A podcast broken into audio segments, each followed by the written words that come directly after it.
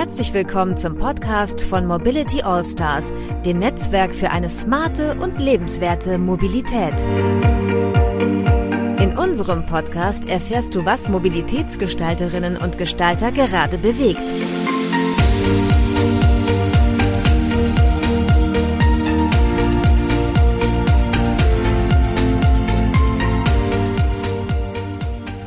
Hallo, hier ist Folge 22 des Podcasts der Mobility Allstars. Mein Name ist Tobias Pusch und wie immer dabei mein Co-Host, das ist der Christoph Wernecke. Hallo zusammen. Ja, moin. Christoph, Du sagst uns am Anfang noch mal kurz was, was sind die Mobility All-Stars?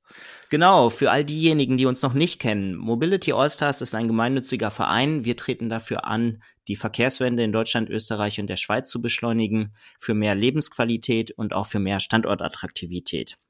Mehr erfahrt ihr unter www.mobility-allstars.com. Heute haben wir einen weiblichen Gast und zwar Sabine Kofalla. Sabine Kofalla ist seit Oktober 2021 die Geschäftsführerin der SÖP.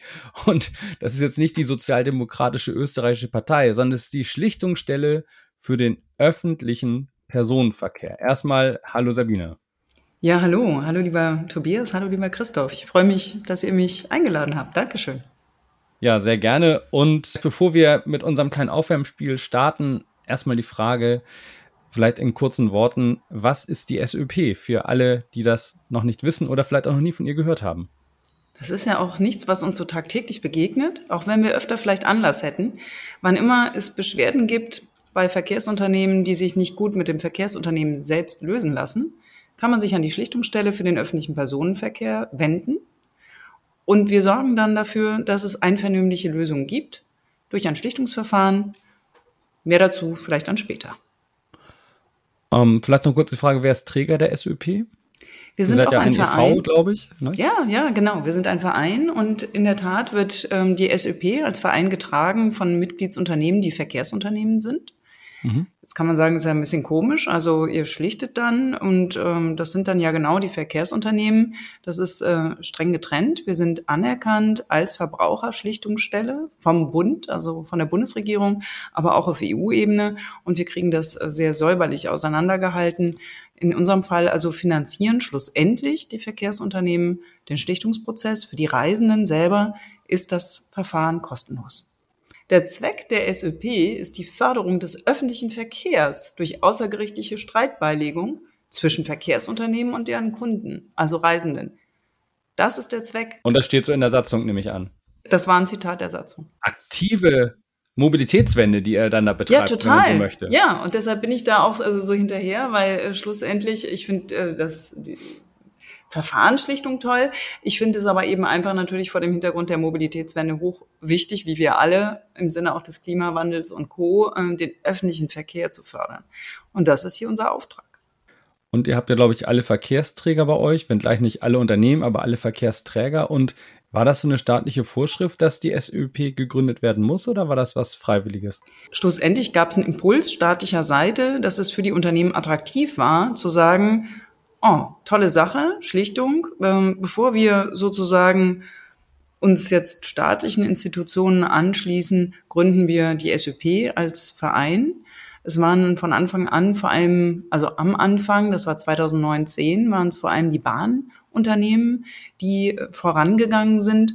Und später kamen dann auch ähm, die Flugunternehmen dazu, immer jeweils im Rahmen der jeweiligen veränderten Fahrgast-Fluggastrechteverordnungen.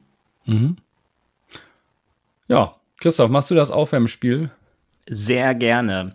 Liebe Sabine, wir geben dir so kurze äh, Halbsätze, die du bitte mit wenigen Worten beenden magst. Ähm, ich starte einfach gleich mal.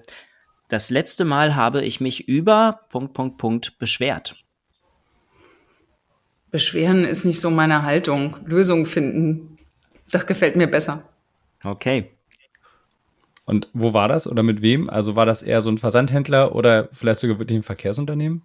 Also als Verbraucherin habe ich mich, ah, ich ärgere mich so selten, das ist irgendwie gar nicht so mein Ansatz. Ihr überfordert mich. Ähm, wo habe ich mich irgendwie geärgert? Ne, beschwert, ne? Also ja. man muss sich ja nicht zwingend ärgern, finde ich, wenn man sich beschwert. Ja, ich, ich, ich rege an, mir als Kundin entgegenzukommen. Aha. Das mache ich gerne mal bei verschiedenen Unternehmen, wenn ich Anlass habe. Ne, das kann natürlich mal ein verspäteter Zug sein. Nächste Frage, oder? Die Leistungsangebote der Unternehmen des öffentlichen Personenverkehrs, sei es Rollen, sei es das Schiff, das Flugzeug, äh, die Bahn, diese Leistungsangebote sind grundsätzlich in der Vergangenheit besser oder schlechter geworden? Ich denke, sie sind vor allem komplexer geworden. Aufgrund verschiedener Einflüsse, die wir haben. Und insofern kann man sagen, klar, war es besser im Jahr 1950, als noch viel weniger Züge fuhren, waren die vielleicht auch pünktlicher. Aber in Anbetracht der äh, Taktung, in Anbetracht der Komplexität von verschiedenen Services, die miteinander vernetzt werden, bin ich manchmal ehrlich gesagt überrascht, dass es doch noch ziemlich gut funktioniert. Was wir von allen unseren Gästen wissen möchten, auch an dich, Sabine, die Frage, privat unterwegs, bin ich mit dem Fahrrad. Okay. Wunderbar. Vielen Dank. Wenig Grund zur Beschwerde dann, zumindest nicht beim Verkehrsträger, eher bei den anderen Verkehrsteilnehmern vielleicht. Dale, da muss ich mal nachfragen, warum die eigentlich schon wieder so quietscht. Ja. ja, also wir reden jetzt auch heute an sich über Passagierrechte. Ähm, das ist ja an sich schon mal ein spannendes Thema. Ich vielleicht äh, einmal kurz äh, als kleiner äh, Disclaimer äh, Fluggastentschädiger, äh, also diese ganzen Portale Flightride, EU Flight und Co. waren so ein bisschen, als ich noch FVW-Redakteur war, mein wie soll man sagen, Guilty Pleasure, mein Spezialgebiet, meine Nische so ein bisschen, fand ich mal total spannend. Ähm, aus der Zeit weiß ich so ein bisschen, dass auf dem Papier erstmal die Passagierrechte ja ziemlich gut und klar und eindeutig geregelt sind. Da könnte man sagen, okay, ähm, ist alles gesetzlich festgelegt, gibt auch sogar die Sätze, die zu zahlen sind, sind ja an sich festgelegt oder gut zu kalkulieren. Dann fragt man sich ja, wozu braucht es da noch eine Schlichtungsstelle? Eigentlich ist auch alles glasklar. Das kann ich gut nachvollziehen, dass das so wirkt. Zugleich ist es natürlich nicht immer so einfach im Einzelfall. Es ähm, gibt Haftungsausschlussgründe, es gibt bestimmte Szenarien, die dann doch erfordern, genauer hinzuschauen. Gerade auch in Corona-Zeiten zum Beispiel jetzt hatten wir viele Konstellationen, die rechtlich eben nicht so einfach zu durchdringen waren. Da geht es dann um Nichtbeförderungsfragen im Zusammenhang mit Einreisebestimmungen. Und da sind dann unsere Schlichterinnen und Schlichter dabei, plötzlich zu recherchieren, ja, welche Bedingungen galten denn unter Corona-Auflagen in konkret diesem Land, an konkret diesem Tag?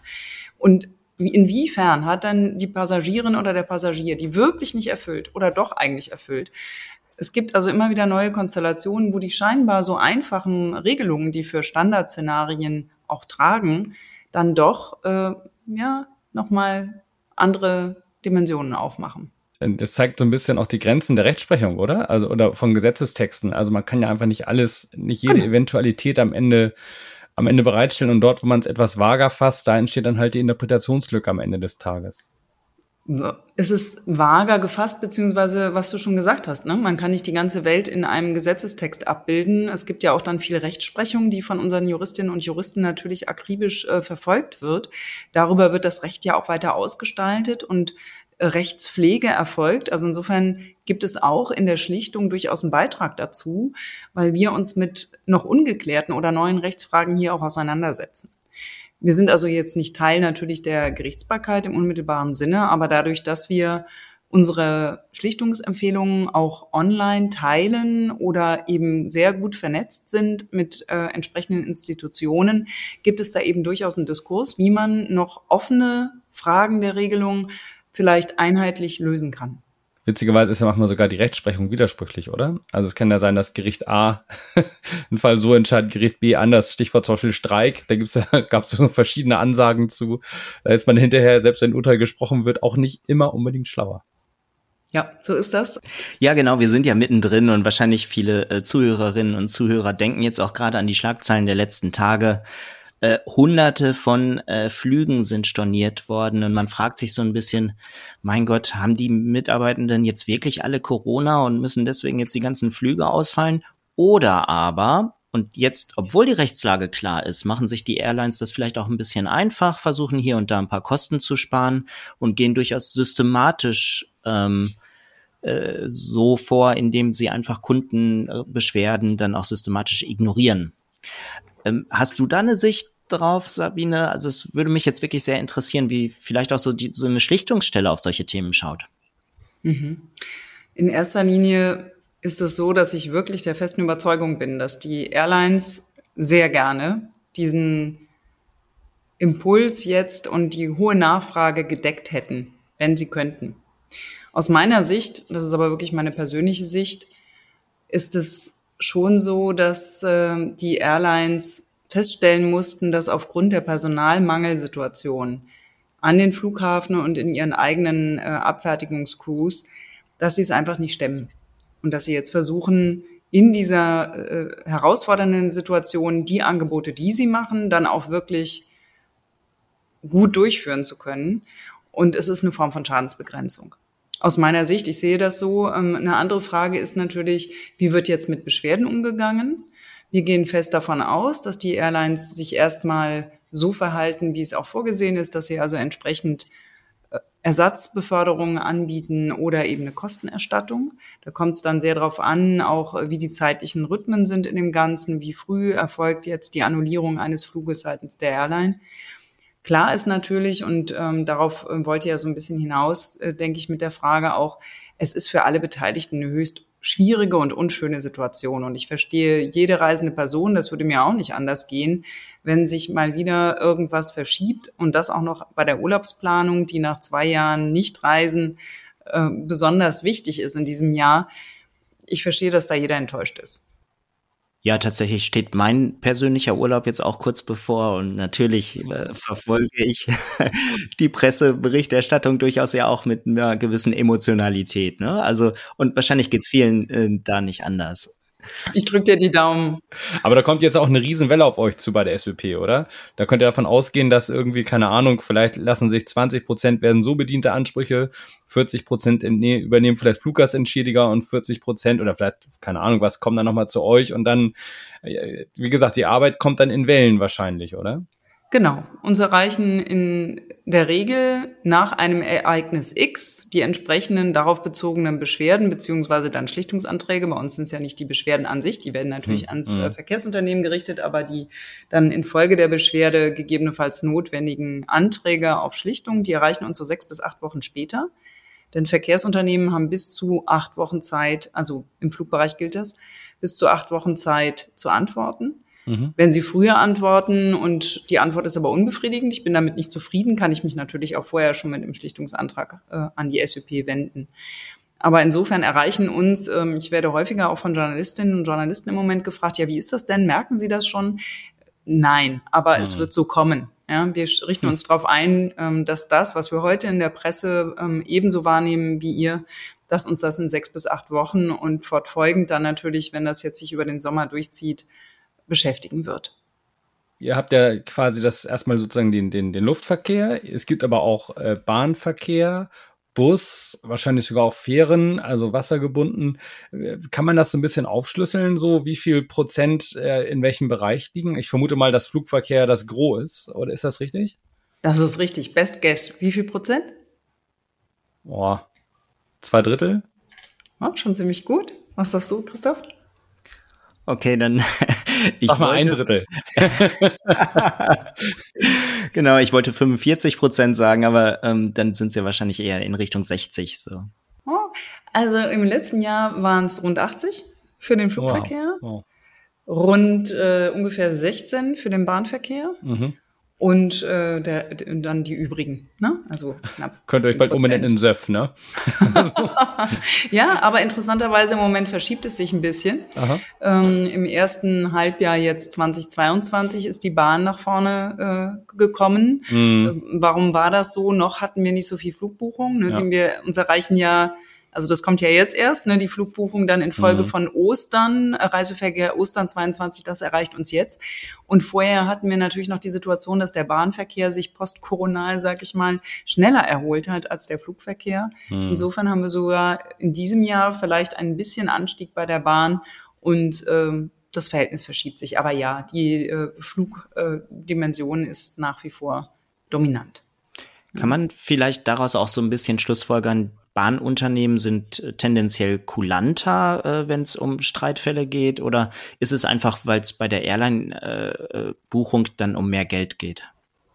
Ich kann mir schon vorstellen, dass in vielen Fällen, gerade wenn man bei der Bahn jetzt überlegt, ähm, wie sind die Fahrgastrechte definiert, wie sind die AGB definiert und ich sag mal, bei der äh, Dimension Fluggastrechte geht es ja dann schon um eben 250 Euro bis 600 Euro. Da mache ich mir vielleicht eher die Mühe, nochmal zu sagen, irgendwie, und jetzt stelle ich doch den Schlichtungsantrag.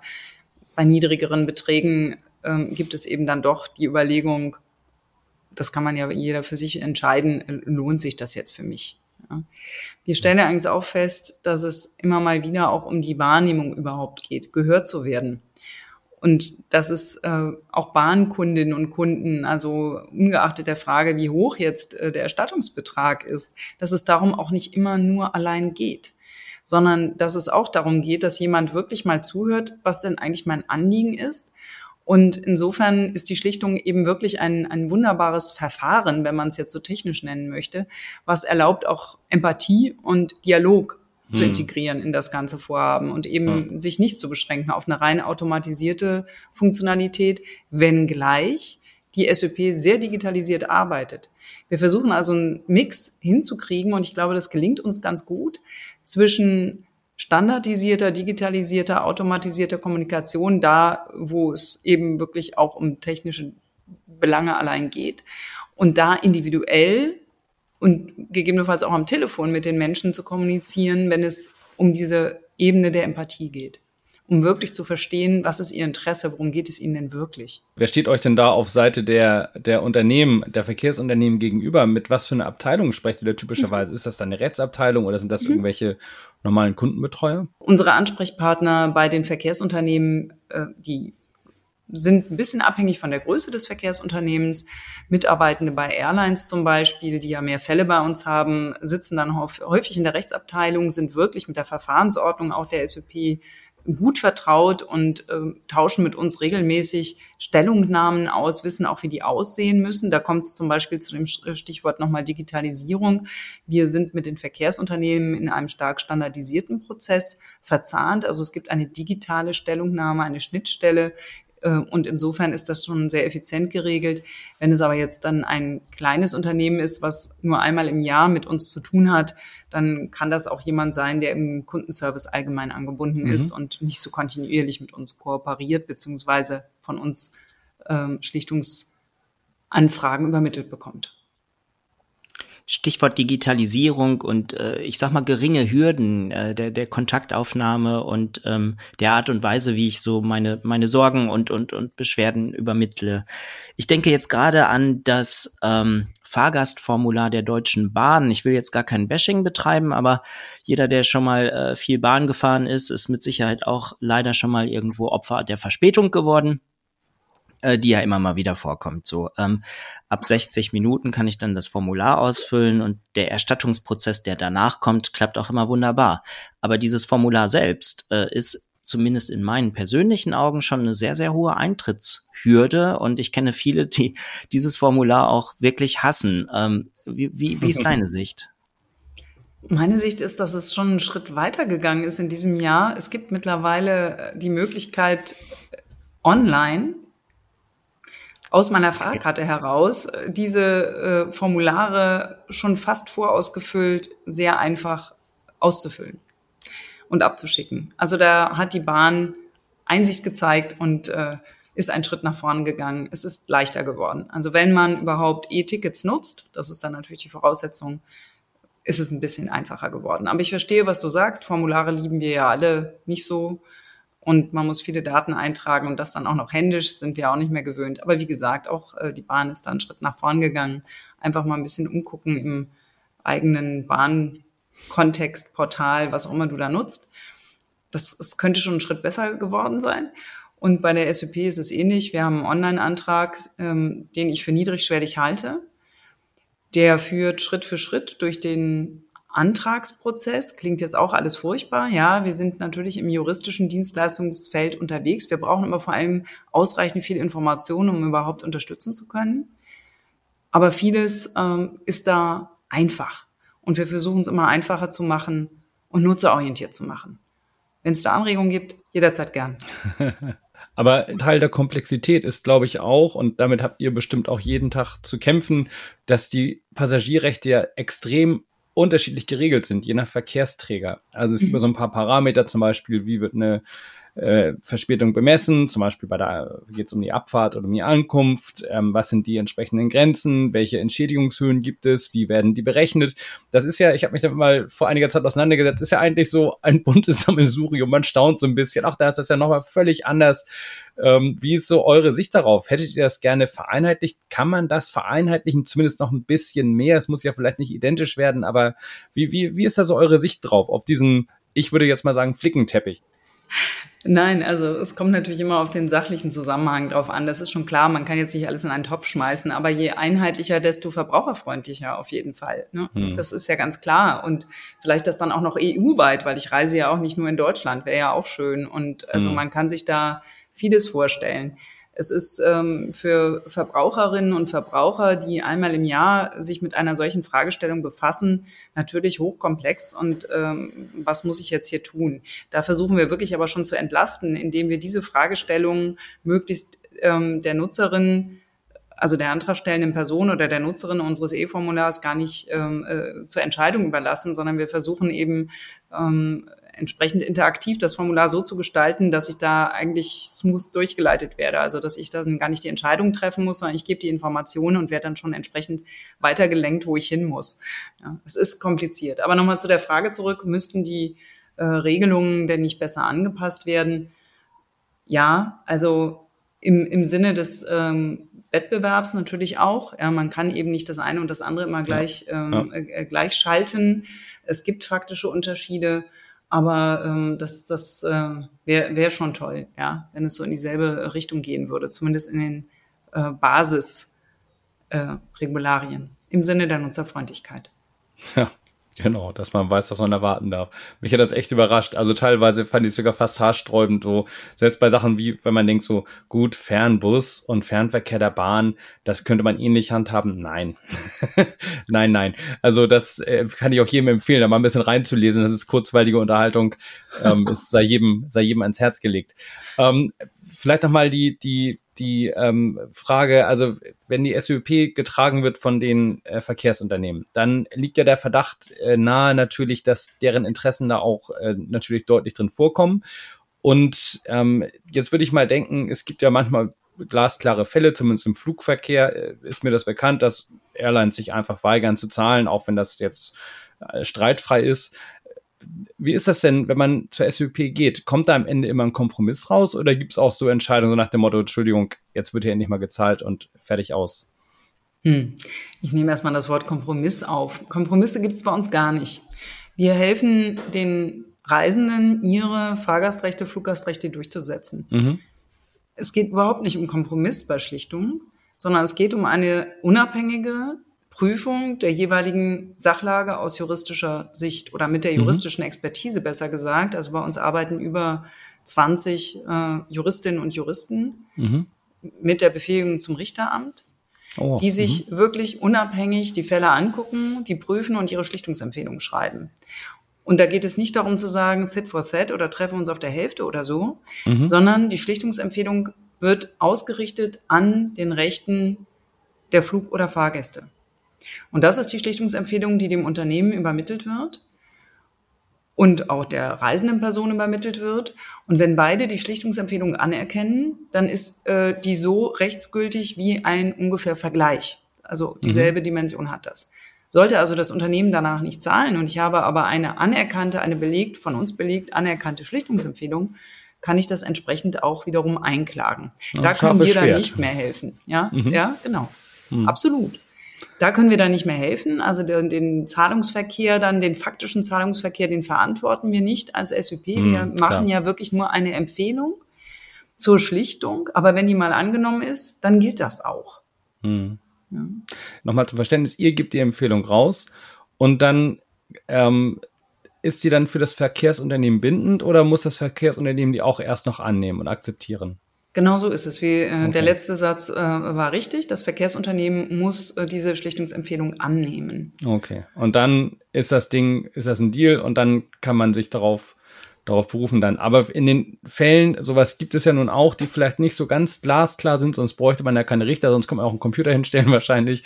Also in den Fällen, die nicht so ganz klar sind, da kann es auch schon mal sein, dass man sagt, boah, wir können das jetzt im Gericht klären lassen, aber wir sagen mal so, wir ersparen uns alle den Ärger und zahlen meinetwegen die Hälfte einer, einer möglicherweise zustehenden Entschädigung. Oder ist das, kommt sowas gar nicht vor? Mm, es ist, äh, es, wir haben verschiedene Verfahrensstufen. Es gibt auch mhm. eine Moderationsstufe, die liegt noch vor der Schlichtungsempfehlung, äh, wo das Unternehmen auch ein Angebot äh, machen kann. Und wenn der die Reisende dann sagt, das ist fein, mhm. ähm, dann, dann geht das auch. Grundsätzlich ist aber dieser Kompromiss eben nicht unser Ziel und unsere, wir haben eine Einigungsquote von über 80 Prozent. Oh, ordentlich. Das ist wirklich sehr erfreulich. Das liegt auch daran, dass die Fahrgast-Fluggastrechte vom Rahmen her schon ganz gut definiert sind, natürlich. Ja. Das sieht in anderen Wirtschaftszweigen anders aus mit den Anerkennungsquoten dann von Schlichtungsempfehlungen. Ähm, das ist, ist da auch nicht einfach. Aber bei uns sind es 80 Prozent. Und das finde ich sehr erfreulich. Und vielleicht nochmal zu der Frage der Interessen der Unternehmen. Wir trennen das hier säuberlich und wir sind anerkannt als unabhängige Verbraucherschlichtungsstelle des Bundes. Das heißt, äh, wir sind hier so aufgestellt, dass wir zum einen die Geschäftsführung haben, die ich ausüben darf und dass äh, Christoph Berlin, der promovierter Jurist ist und promoviert eben auch äh, genau just in außergerichtlicher Streitbeilegung, also ADR, äh, Alternative Dispute Resolution, dass er sich eben wirklich um die Verfahrensfragen kümmert. Und insofern mhm. der Schlichtungsprozess vollkommen unabhängig auch gesteuert und gestaltet wird bei uns von den äh, wirtschaftlichen Belangen oder den Vereinsinteressen und, und Gegebenheiten. Wir arbeiten natürlich eng zusammen. Das ist ja klar. Wir sind äh, beide Teil der SÖP. Aber die Logik ist bewusst sehr getrennt. Und insofern bin ich da zuversichtlich, dass wir zum einen ein toller Verein sind, der mit seinen Unternehmen gut zusammenarbeitet und zum anderen aber der Schlichtungsprozess wirklich unabhängig und effizient abläuft im Sinne der Durchsetzung der Verbraucherrechte. Ihr habt ja nun nicht nur einen Schlichtungsprozess, sondern viele, viele im Jahr.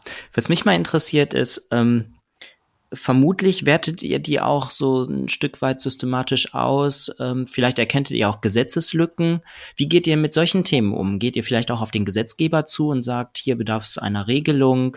Ähm, oder geht ihr auch auf die Unternehmen zu? Ähm, da sind ja auch einige ähm, mit im Vorstand vertreten. Du hattest eben auch drüber gesprochen. Die wollen ja vielleicht auch lernen und besser werden. Auf jeden Fall. Wir haben einen unmittelbaren Dialog. Ich fange mal erstmal bei den Unternehmen an.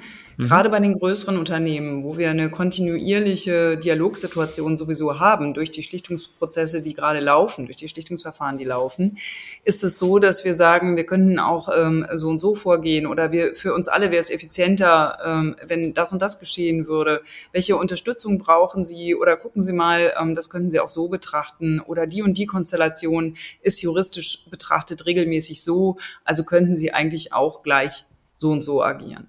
Diesen Dialog gibt es und daran sind auch die Unternehmen interessiert. Also es gibt da absolut diese Offenheit, weil die juristische Expertise, ich darf das so sagen, weil ich ja hier nicht Juristin bin, der SUP außerordentlich geschätzt wird. Es ist eben so, ähm, Tobias, du hast es eben angesprochen, die Fälle sind zu komplex und wie ist das denn dann? Und dann kann man auch vor Gericht gehen.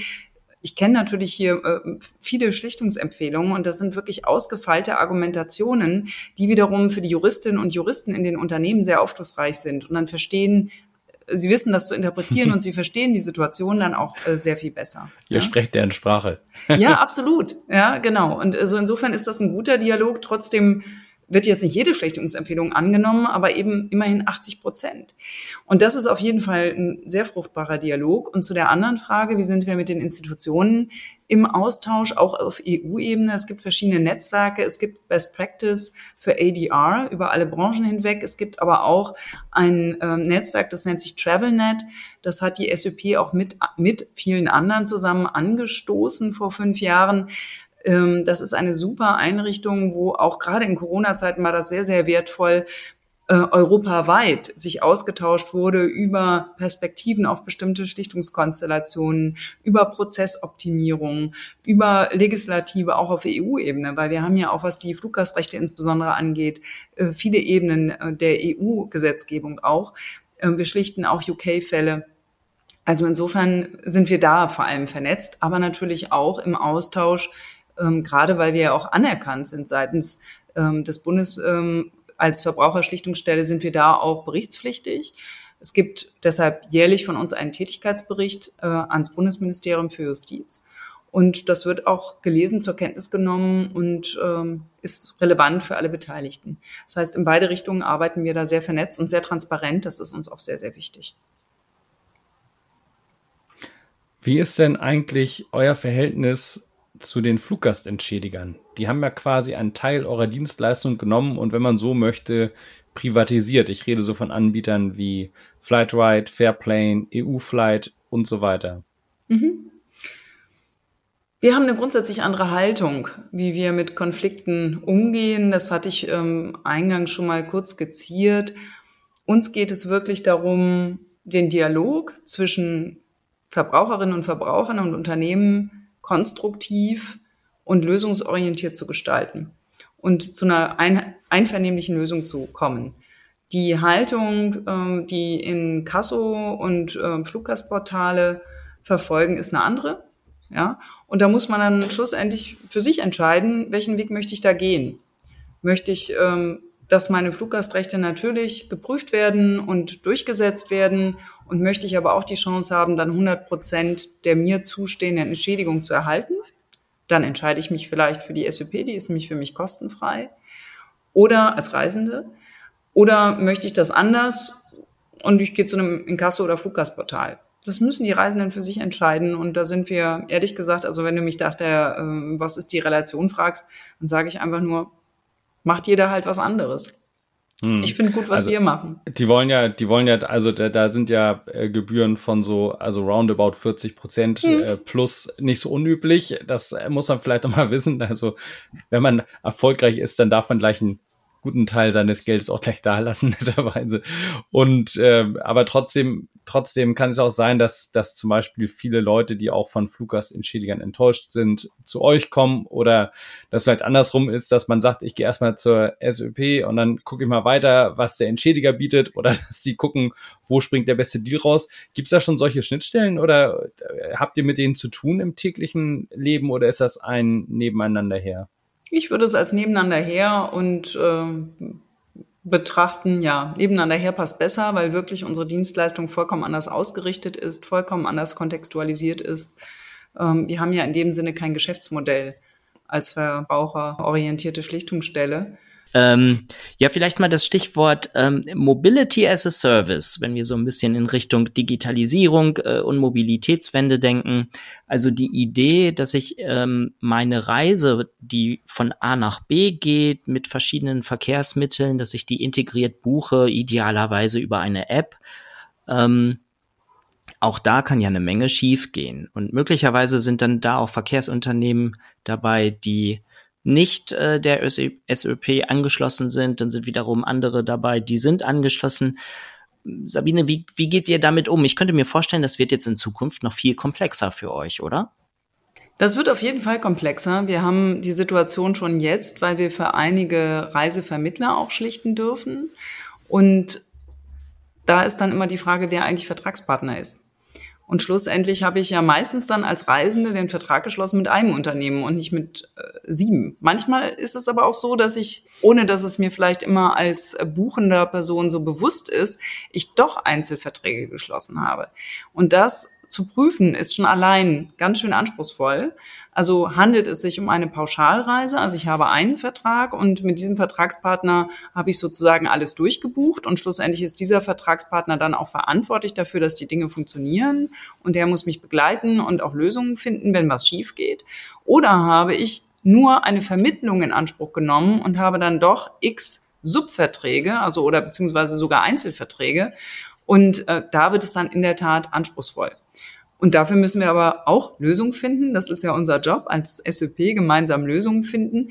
Denn das wird die Zukunft sein. Du hast es gesagt, Mobility as a Service. Darüber wird ja auch der öffentliche Personenverkehr attraktiver.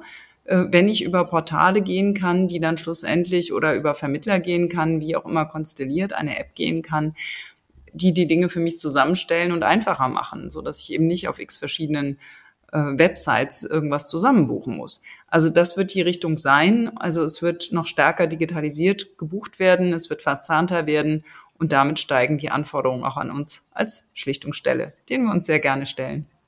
Ja, apropos steigende Anforderungen, da ist ja noch ein, eine Sache, die nun wirklich, äh, ja, wurde ja auch etwas länger diskutiert. So, jetzt ist es dann soweit. Ihr werdet künftig auch beim Thema Pauschalreisen schlichten, was ja nun auch mal eben so ein kleines Monsterthema ist. Also das ist ja ein, ein riesiges Feld, wo auch also viel passieren kann. Da geht es dann ja wahrscheinlich auch weit weg von der reinen Transportleistung, sondern dann kann es auch mal sein, dass, keine Ahnung, das Buffet vielleicht drei Grad zu kalt war und ähnliches.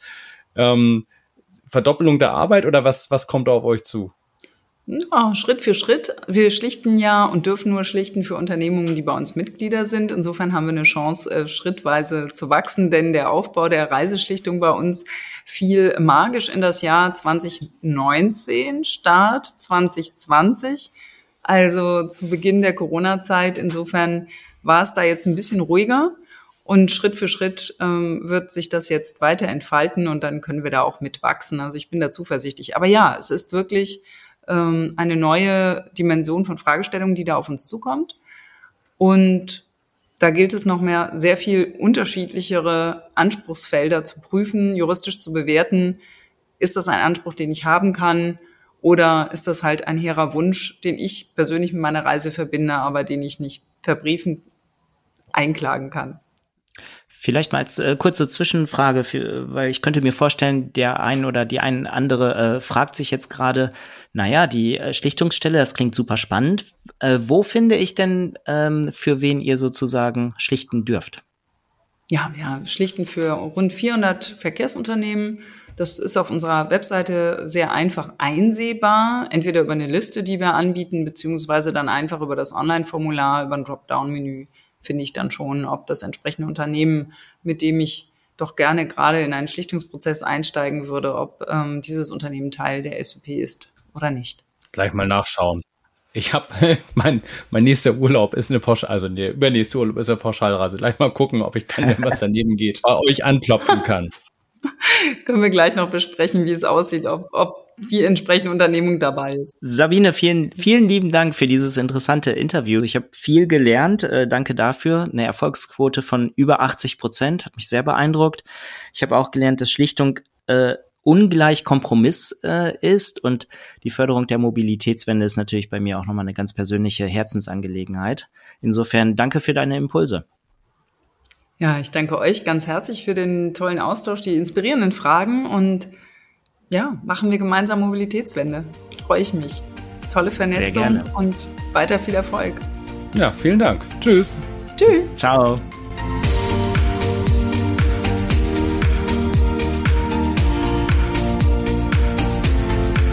Du möchtest auch zur Mobilitätswende beitragen? Dann bist du bei Mobility Allstars genau richtig. Werde Teil unserer Community und besuche uns unter www.mobility-allstars.com.